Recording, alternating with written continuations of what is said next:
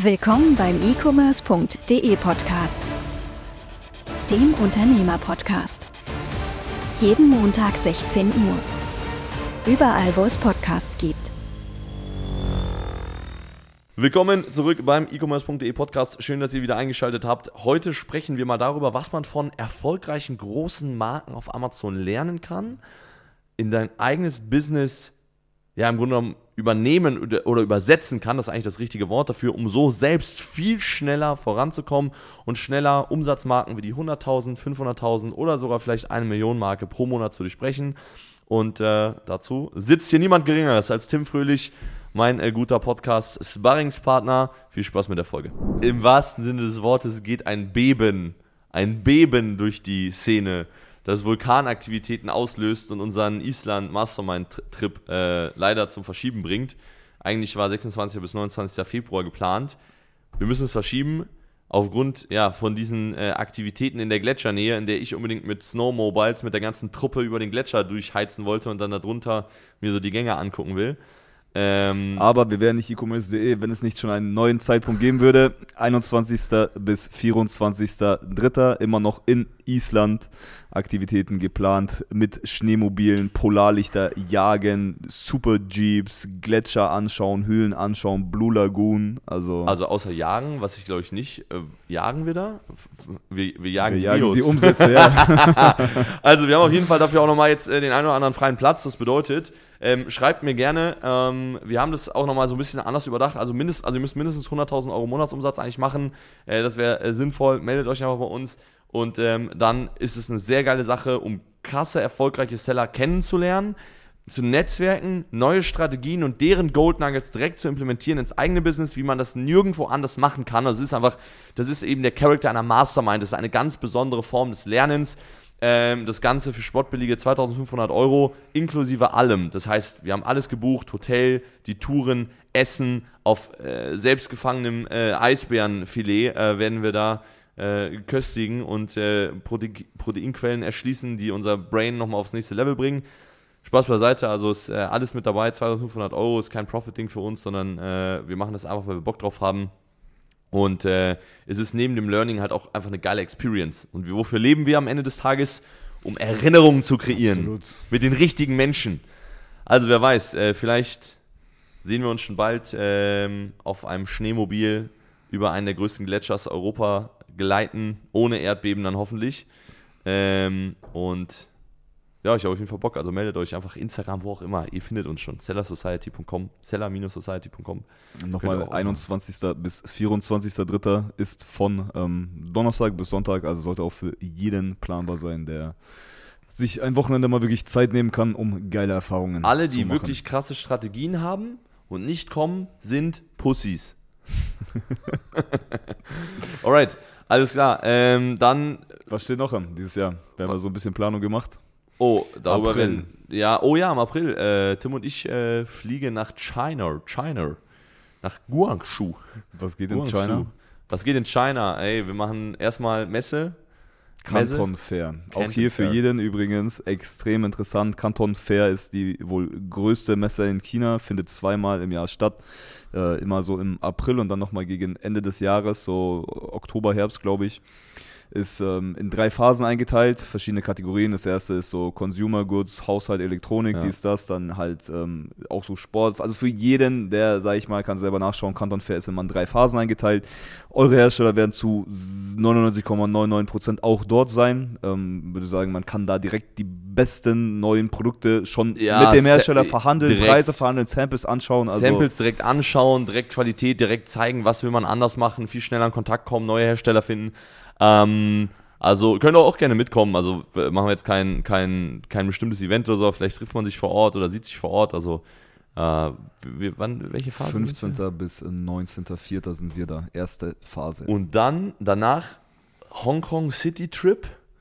Äh, ich, da ist ja Transformers gedreht worden. Ähm, da habe ich voll Bock drauf, äh, mir es ranzuziehen. Ich war noch nie in Hongkong. Ähm, welche Darstellerin? Nee, leider nicht mit der. Das waren die, da waren die guten Zeiten schon vorbei mit Megan Fox. Das waren die ersten zwei Teile. Dafür müssen wir in die USA. Ich glaube, Chicago war das. Okay. Ja. Können wir auch mal machen. So aber planen wir tatsächlich unsere Trips immer, ne? Wo Transformer ja. gedreht wurde und, äh, und welche wo war Megan, wo war Megan Fox so, so auf, den, auf ihren Fußspuren unterwegs, genau. Ähm, nee, und danach, Hongkong und danach, äh, das wird auch richtig, glaube ich, auch richtig Bock. Äh, wahrscheinlich so, ja, keine Ahnung, 20, 30 Tage irgendwie arbeiten mal wieder so ein bisschen remote, das Digital Nomad. Ostasien, so ein sehr, sehr schönes Land, nennt sich Thailand. Heute sind wir mal auf einer ganz witzigen Podcast-Folge unterwegs. Man ja. merkt schon, Tim und ich haben beste Laune. Absolut. Ja, Thailand, was machen wir da? Fette Villa mieten oder Resort? Villa würde ich sagen. Schön fetter Pool, geiles WLAN, wichtig.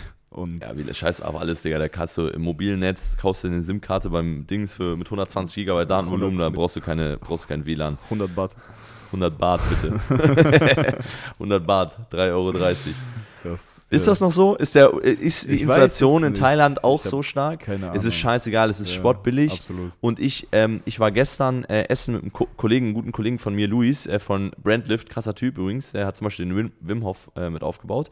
Ähm, und er war gerade auch in Thailand und hat mir erzählt, er war da mit den Locals zusammen äh, Speerfischen Krass. und hat mir so die Fische gezeigt, die sie äh, gefangen haben wenn wir 100%, habe ich voll Bock drauf. Will ich 100% mitmachen, äh, Speerfischen ähm, und einfach so, ja, mal wieder so dieses digitale Nomad, so, das muss auch mal sein, so raus aus der Stadt, irgendwie mal wieder so ein bisschen, weißt du, einfach. Mit Scootern einfach durch die Dinge fahren, auf die Insel, holst dir eine Kokosnuss da in der Früh, Smoothie hier. Ja, versuchst die Affen zu ärgern.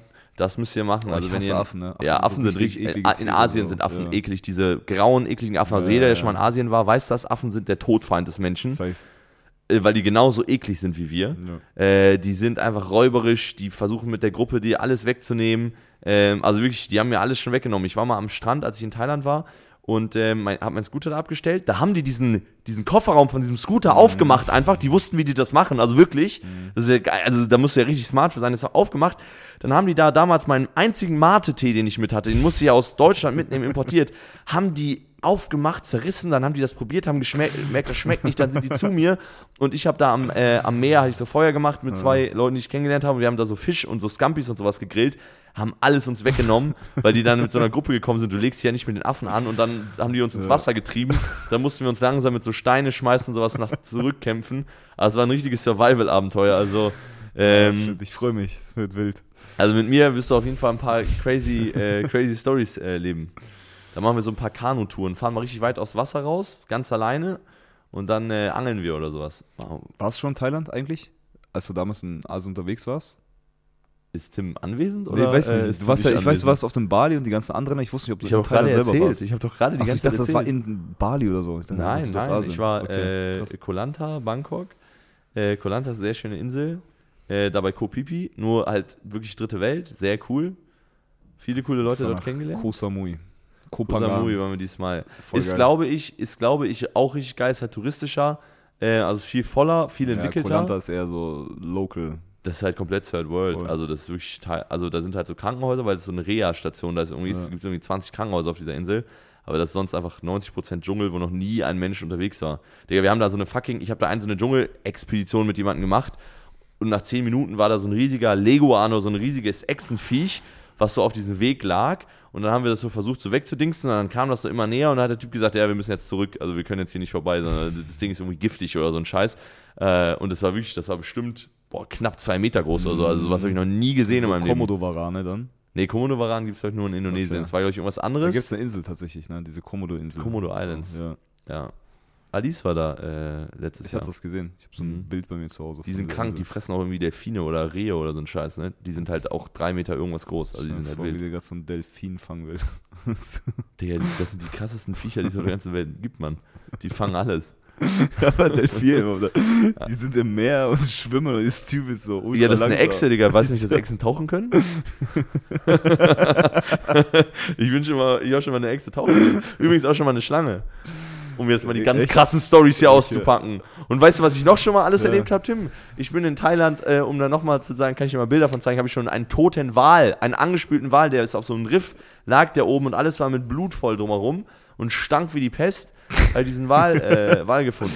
Hast du schon einen lebenden Heimer gesehen? Lebenden Hai? Also unter Wasser? Ja, aber auch? nur kleine tatsächlich. Ja, ich einen großen. Kennst du das Zeichen, was man zeigt beim Tauchen, wenn ein Hai da ist? Was würdest du denken? Der gar nichts. Ich würde zu dem Hai hinschwimmen mit meinem Messer und will. Den hier. So, nee, Bruder, wirklich, ich war, ich war tauchen und ich war tauchen unter einer Höhle und das war gerade so Anfängerzeiten vom Alge. Tauchen. Und du hast ja so eine Lampe beim Tauchen auch vorne dran. Ne? Man ist unter dieser Höhle getaucht oh und über Gott. uns ist so Stein und unter uns ist Stein. Und ich hatte eh voll Struggle, dass ich nicht die ganze Zeit hoch und runter gehe. Und dann tauchen wir da durch, um diesen Hai natürlich auch zu sehen. Dann Ey, irgendjemand macht eine Reaction-Folge auf diesen Podcast und macht Niklas Spielmeier Exposed. Ist der überhaupt ein Experte oder erzählt er nur verrückte Reisegeschichten? auf jeden Fall sind wir da durchgetaucht und dieser Hai war so wirklich ein, ein, zwei Meter von uns entfernt und ich habe diese Lampe gehabt. Dann leuchte ich mit dieser Lampe so nach rechts auf diesen Hai und die haben diese Augen auch so seitlich. Ne? Mm. Der Hai schaut mich mit seinem Auge einfach nur so an. Ich mit meiner Lampe leuchte ihm halt voll in die Fresse und denke so, mhm, was war das denn wieder zurück. Das war ein großer, keine Ahnung, Mann, ich weiß nicht, was oh, für ein Hai sorry, das war. also wenn ich mal weiß, war, was okay, das für mal, war. So, von so bis so ungefähr der Tisch groß. Also 1,50 so. Meter, also auch kein großer Hai. Also du musst aufpassen, äh, Haie sind erstmal gar nicht so gefährlich, wie man denkt. Ja, aber wenn du mit Vor allem Fresse weiße Haie und Bullenhaie. Bullenhaie sind die gefährlichsten. Das war auf jeden Fall. Griffhaie zum Beispiel, Moment die mit dem Black Tip, also oben die so eine schwarze Flosse haben, die ja. siehst du am öftesten, wenn du so beim Tauchen wahrscheinlich. White, White, White Shark, White Tip Shark, irgendwie so ein Ding war das. Black Tip Shark, White nee, Shark ganz sicher nicht, denn weiße Haie nee, sind. White, ja, dann lag mich tot. Das okay, alles klar. Also, Fisch-Nachholkurs, ihr müsst euch dann keine Sorgen machen, mache ich dann mit Tim, wenn wir, wenn wir vor Ort sind. Absolut, let's go. Alright, dann würde ich mal sagen, äh, wir starten. Also erstmal nochmal, also wenn ihr Bock habt dabei zu sein, dann meldet euch und äh, dann, äh, dann machen wir vielleicht auch mal eine coole Podcast-Folge vor Ort und erzählen dann von unseren ganzen Fischabenteuern, die wir da erlebt haben zusammen. Also, wir starten mit dem Podcast. Wir sprechen heute über BBL, Big Brand Learnings. Und ähm, was sind das für Marken, von denen wir sprechen? Also, ihr kennt ja alle, jeder kennt große Marken. Ne? Also, keine Ahnung, sind, sind das jetzt diese Weltmarken wie Adidas, Mercedes, äh, Apple, whatever. Oder aber auch so bekanntere Marken, so im Bereich E-Com, keine Ahnung, Rosenthal, Sushi Bikes. Kessler. Äh, ja gut, Kessler ist keine Brand so, aber äh, ist so ein fette, fettes Company. Konglomerat eigentlich eher. Snox, whatever. Also ihr kennt ja, jeder kennt ja irgendwie so diese, diese bekannteren E-Com-Brands, ne? Oder Emma Matratzen zum Beispiel. Ähm, und, und, und. So, was kann man eigentlich von denen lernen? Und auf sein Business übertragen, beziehungsweise inwieweit kann man davon profitieren? Denn im Grunde genommen zeigen die ja so eine Art, sagen wir mal so, ist erstmal die These, so eine Art Blueprint, wie man sowas aufbaut. Frage dazu, gibt es denn wirklich einen Big Brand Blueprint? BBBP. also wir sind echt so gut drauf für die Folge, glaube ich. Also äh, sprechen wir jetzt gleich mal drüber. Ähm, erster Punkt würde ich sagen, learning-technisch ist so dieses Thema Produkt Katalog. Ja. Also der Produktkatalog ist für jede Brand, glaube ich, mit das Allerwichtigste. Hat eine Marke keinen vernünftigen Katalog, also es gibt nur irgendwie ein Produkt, was cool ist, dann ist es so ein, wie so ein One-Hit-Wonder, weißt du? Du kannst nicht, du kannst einmal einen geilen Track haben und einen Hype haben, aber das ist irgendwann meistens vorbei. Und dann gibt es halt Leute, die machen Alben, ja, die, die bringen sozusagen mehr Kontinuität, können das immer wieder machen, ähm, neue Produkte machen und, und, und und werden dadurch natürlich viel größer.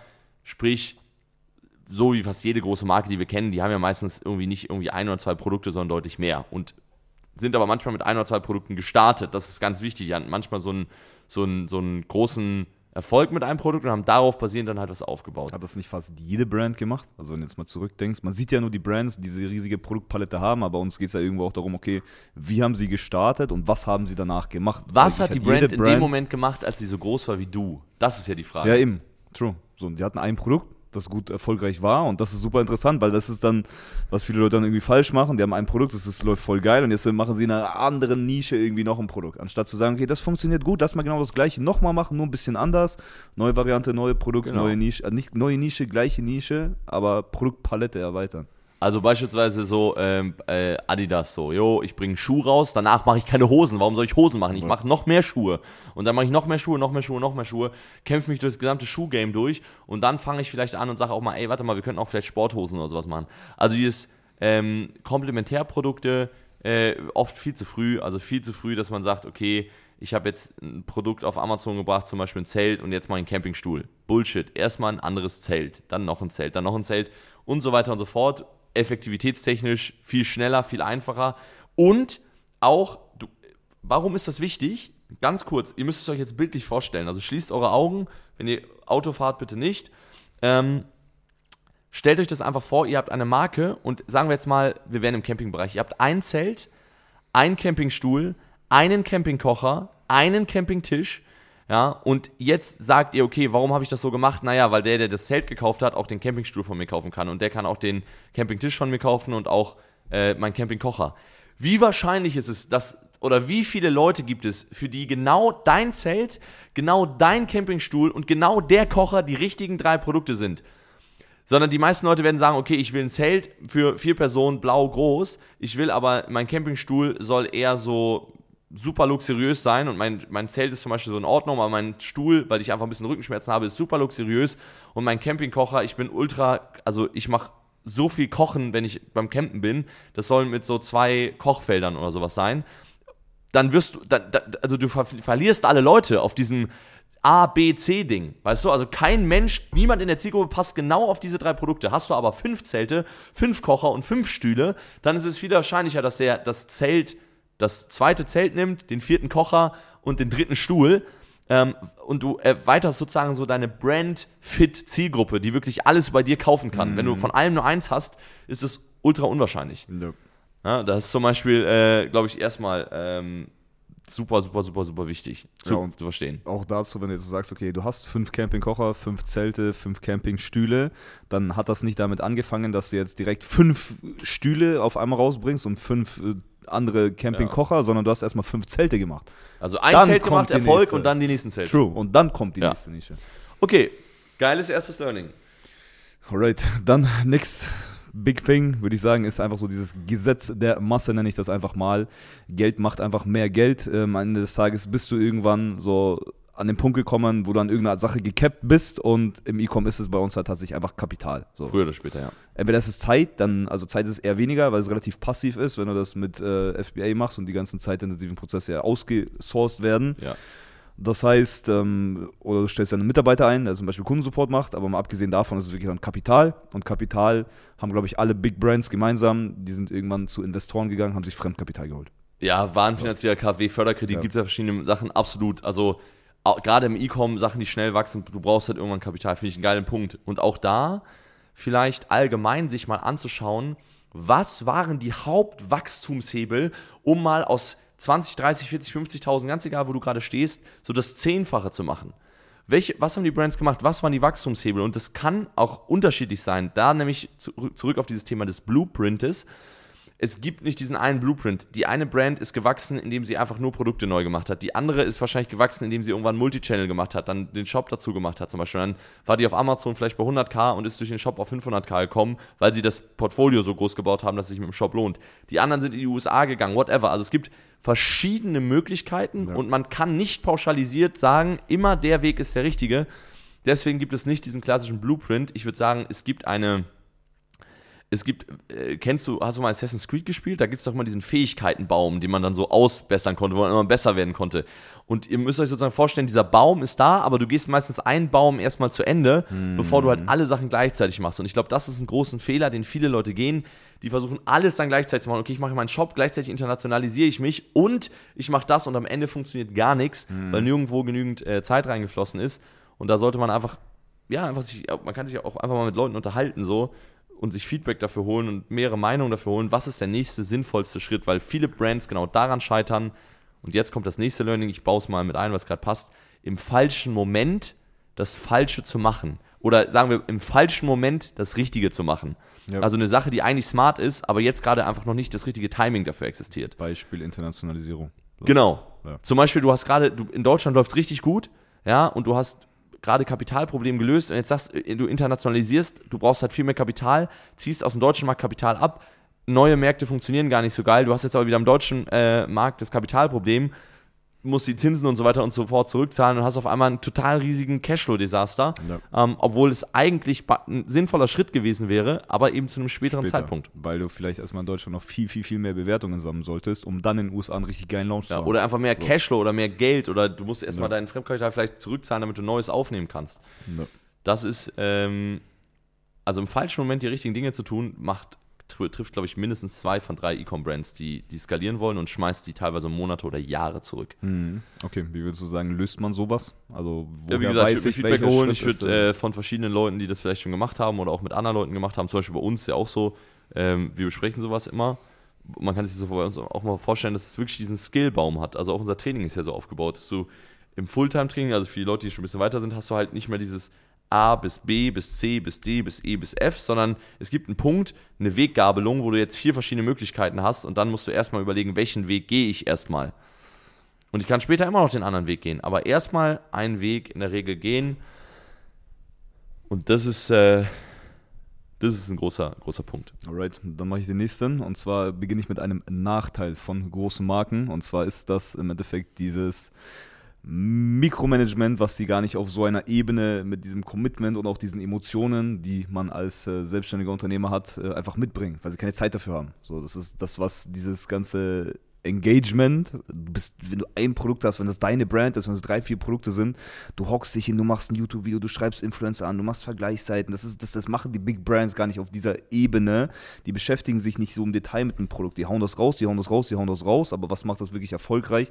Diesen extra Schritt, den, ja, wie gesagt, diese Emotion steckt nicht dahinter. Das ist halt einfach nur so ein Numbers Game für die Leute. Ja, also das ist eine Sache, die man nicht von größeren Brands übernehmen sollte. Genau, viele Strategien, die die halt nutzen, später sind einfach schlecht getuned. Also kein Feintuning, sondern Grobtuning, weil dann die Ressourcen fehlen und die Zeiten fehlen, so wie das immer ist, um Dinge so bis ins Detail perfekt zu machen.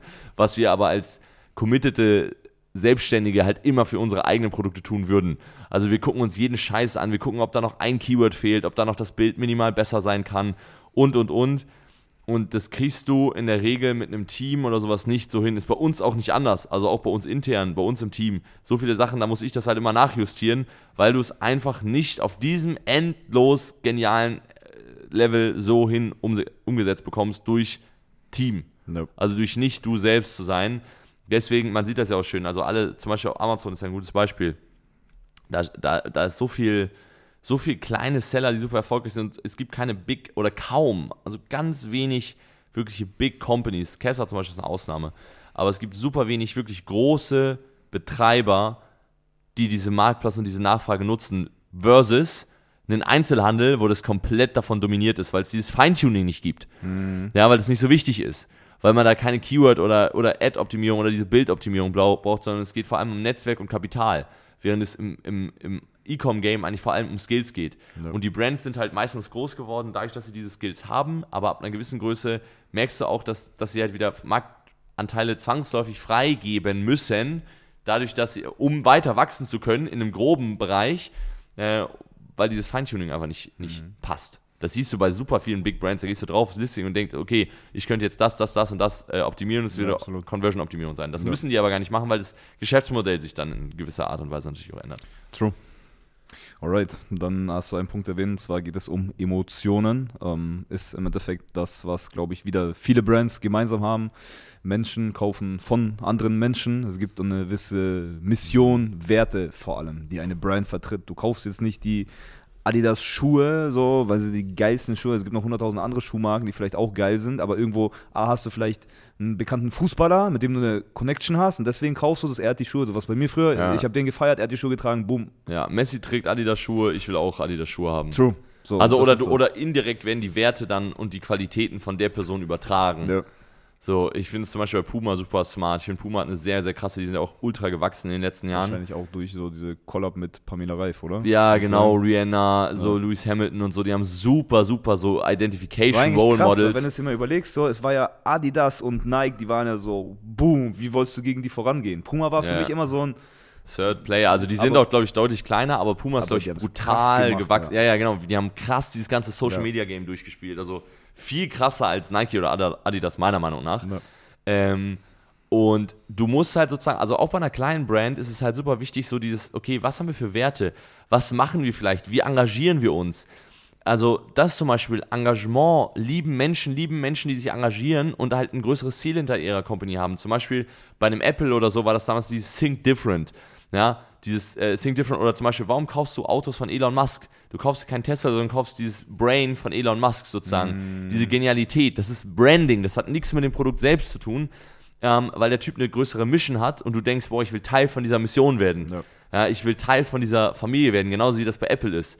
Ja, du willst Teil von diesem Circle sozusagen sein, beziehungsweise einfach think different, du willst anders sein. Das ist ein Wert. Ein iPhone zu kaufen bedeutet, ich will was anderes haben als die anderen Leute, auch wenn wir den größten Marktanteil ownen, was eigentlich gar keinen Sinn macht mehr. Aber Eigentlich ist Samsung jetzt Think Different. ja, ja, also, für, also in, Deutschland halt so, ne? Welt, weltweit ist, glaube ich, Samsung wahrscheinlich, äh, weiß, weiß ich gar nicht, wahrscheinlich, ja. also macht ja, zumindest stückzahlentechnisch wahrscheinlich mehr Telefone, aber oder so asiatische Hersteller, die wir gar nicht kennen, keine Ahnung, was man halt in China für Geräte ich hat. Ich steige jetzt um auf Xiaomi. so. Xiaomi. Think Different. Xiaomi. ja, auf jeden Fall, äh, genau das dann und das kann man auch nochmal, also das ist vielleicht nochmal so ein, so ein noch eine Ergänzung. Ich glaube, danach können wir, also haben wir auch echt geile Learnings, aber ich möchte noch einen richtig wertvollen Punkt nennen. Und zwar ein immer wiederkehrendes Modell, was fast alle großen Marken nutzen, ist eine Produktpalette, die sich preistechnisch immer an drei Zielgruppen orientiert. Ich habe die ja getauft, die Sparer, die Normales und die Gönner, also günstiges Produkt, mittelteures Produkt, teures Produkt. Und das sehen wir immer. Egal wo. Mercedes-Benz, C-Klasse, E-Klasse, S-Klasse, Apple, iPhone, iPhone Pro, iPhone Pro Max. Adidas, diese Fußballschuhe zum Beispiel, gab es damals immer eins, ich weiß nicht, was sie für Namen jetzt genau haben, aber mm. 29 Euro, 79 ja. Euro, 229 Euro. Drei Preisstufen. Mm. Und dieses drei Preisstufensystem ist super, super, super, oder dieses drei Modellsystem ist ja. super, super, super, super smart. Und ähm, kann man halt als allererstes oder mit als allererstes in sein Pricing-Modell äh, übernehmen. Das ist zum Beispiel bei uns in der Branding Masterclass im, im Fulltime-Training bei uns, ist es ein ist es ein ganz, äh, ganz spannender Punkt, weil wir dadurch gesehen haben, dass man teilweise wirklich das Potenzial eines Produktes, indem man eben diese zwei zusätzlichen Modelle ergänzt, je nachdem, ob du jetzt gerade das teuerste, das günstigste, äh, welches auch immer hast, indem du das ergänzt, dass es einfach extrem krass deine Marke beflügelt. Ist ja zum Beispiel bei uns auch gerade so. Wir gucken auch gerade, hey, wir haben jetzt drei Modelle bei uns. 29, 39, 49 Euro. Ja, und ähm, das ist halt einfach logisch, weil du kannst dem Kunden dann auch die Auswahl geben, hey, bist du jemand, du willst zwar unsere Marke kaufen, aber du willst Geld sparen. Kauf das Ding für 29. Du willst unsere Marke und du willst einfach das beste Preis-Leistungs-Verhältnis. Kauf das für 39. Ey, du willst unsere Marke und du willst das krasseste Produkt. Kauf das für 49. Du erweiterst diese Zielgruppe. Marken machen das so. Mach das auch zu Hause so. Das ist auf jeden Fall eine geile Sache. Alright. In dem Sinne, vielen Dank fürs Zuhören. Liked den Podcast, hört uns zu auf, ich weiß gar nicht, wir sind ja eigentlich überall äh, verfügbar, wo es Podcasts gibt, auf Spotify, iTunes, YouTube. Google, YouTube. YouTube. Und äh, subscribed, aktiviert die Glocke und dann hören wir uns nächsten Montag wieder hier beim e-commerce.de Unternehmer Podcast. Tim und Niklas, haut rein. Ciao.